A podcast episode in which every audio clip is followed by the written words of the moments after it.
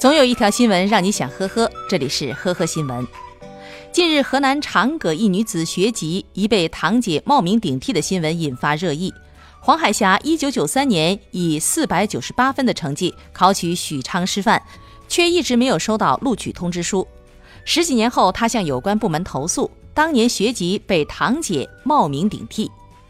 黄海霞的堂姐夫却称，黄海霞在一九九二年底就去卖猪肉了。当年参加考试的是黄海霞的堂姐。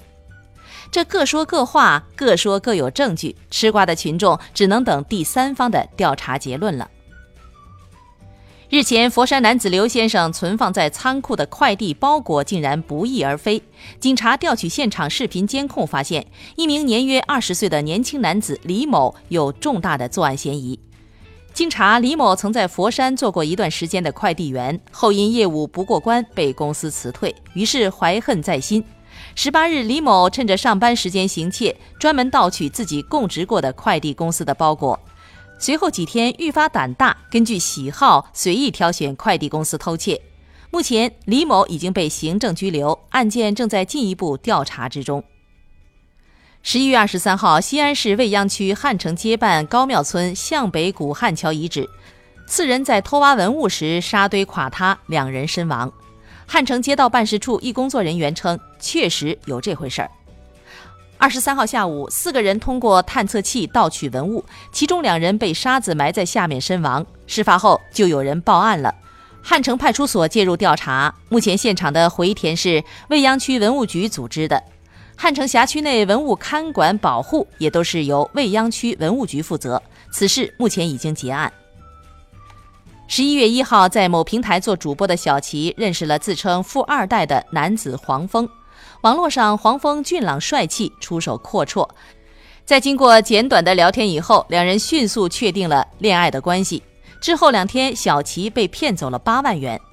老爸得知以后，为了稳住黄蜂，谎称自己最近有一个流水上千万的大项目，需要他们帮忙拿货，还把签的单子给黄蜂看。等人到了，在确定其谎话连篇后，老爸果断报警。原来黄蜂是一个无业者，在外地多次冒充富二代行骗。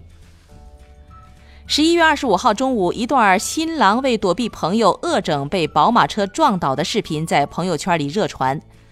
据现场目击者介绍，新郎官被整急了，跑上了兰海高速，准备抄近路回家，在高速超车道被一辆宝马车撞倒。新郎全身赤裸躺在地上，身上只剩下了一条短裤，全身沾满了被好友恶搞留下的墨汁。事发以后，现场一片混乱，没有结婚的嬉笑声，只剩下阵阵的哭声。事发以后，周围村民一起将他抬上了救护车。目前，这名新郎在医院接受治疗。十一月二十五号，广东的一辆保时捷逆行和一辆正常行驶的小汽车在一个路口相遇，两个人都没有退让，僵持了一会儿以后，保时捷车主锁上车门，扬长而去。十一月二十六号，中山交警称，已对该车违反进行标线行驶及违法违停行为，依法处以罚款四百元，记三分。感谢收听今天的呵呵新闻，明天再见。本节目由喜马拉雅和封面新闻联合播出。